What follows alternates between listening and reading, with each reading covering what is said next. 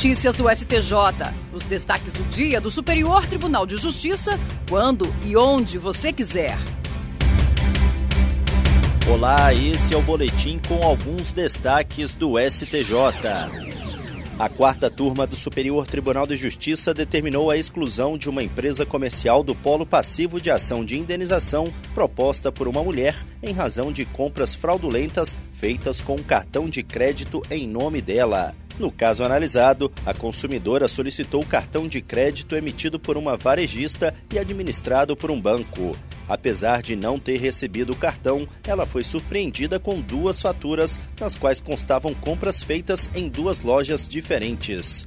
Por causa dessas dívidas, ainda foi incluída em cadastro restritivo de crédito. A ação de indenização foi proposta contra a empresa emitente e o banco administrador do cartão, além das duas lojas onde ocorreram as compras. Em primeira instância, o juízo declarou inexistente as dívidas em nome da consumidora e condenou solidariamente as empresas ao pagamento de danos morais de 20 mil reais. A sentença foi mantida pelo Tribunal de Justiça de Santa Catarina. Uma das lojas recorreu ao STJ e o colegiado da quarta turma reformou o acórdão para excluí-la da ação. A relatora, ministra Isabel Galotti, apontou que não ficou comprovada nenhuma participação da empresa recorrente em eventual fraude com cartão emitido em nome da consumidora. Também, segundo a magistrada, não foi o estabelecimento comercial, e sim o banco administrador do cartão que promoveu a anotação negativa no cadastro restritivo de crédito. A terceira turma do Superior Tribunal de Justiça decidiu que o juízo não pode negar seguimento ao cumprimento de sentença requerido pelo credor apenas porque o valor executado é ínfimo e não supera os custos do processo. O caso analisado foi uma ação de alimentos em que um homem foi condenado a pagar à filha 25% do salário mínimo por mês.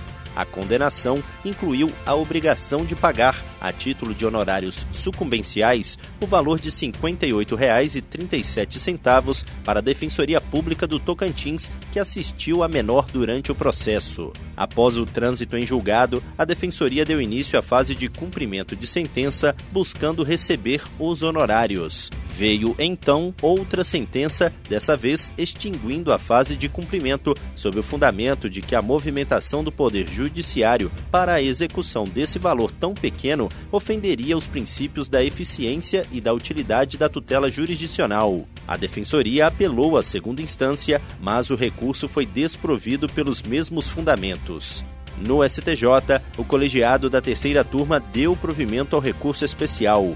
A relatora, ministra Nancy Andrighi, observou que no ordenamento jurídico vigente não há autorização para que o juízo negue seguimento ao cumprimento de sentença pelo fato de o valor executado ser ínfimo. Segundo ela, não é possível admitir a interpretação de que, nessa hipótese, faltaria interesse processual à parte, já que a tutela jurisdicional requerida é útil e necessária. Para a ministra, embora o valor possa ser considerado pequeno individualmente, é preciso preciso considerar que a Defensoria Pública, na função de representar pessoas pobres, patrocina um grande número de processos com baixo conteúdo econômico. A terceira turma do Superior Tribunal de Justiça decidiu que a instituição financeira responde pelo vazamento de dados pessoais sigilosos do consumidor relativos a operações e serviços bancários obtidos por criminosos para a prática de fraudes como o golpe do boleto. No caso analisado, a cliente encaminhou e-mail para o banco solicitando informações sobre como quitar parcelas de um contrato de financiamento. Dias depois, ela foi contatada pelo WhatsApp por uma suposta funcionária da instituição e recebeu um boleto no valor de cerca de 19 mil reais. A cliente pagou o boleto, mas depois descobriu que o documento havia sido emitido por criminosos.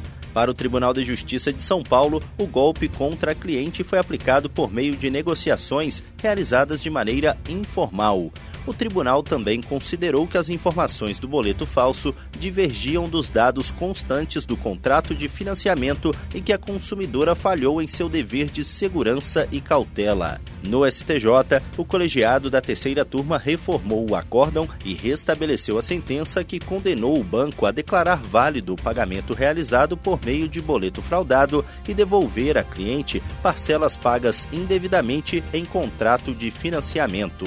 A relatora a ministra Nancy Andrighi ressaltou que o estelionatário tinha conhecimento de que a vítima era cliente da instituição financeira, sabia que ela encaminhou e-mail com a finalidade de quitar a dívida e também possuía dados relativos ao financiamento. Segundo a ministra, essas informações, sobretudo os dados pessoais bancários, são sigilosas e o tratamento incube a entidade bancária com exclusividade. E esse foi o STJ Notícias de hoje. Se quiser ouvir mais, acesse o Spotify ou o SoundCloud do STJ. Tchau, tchau. Notícias do STJ, uma produção da Secretaria de Comunicação Social do Superior Tribunal de Justiça.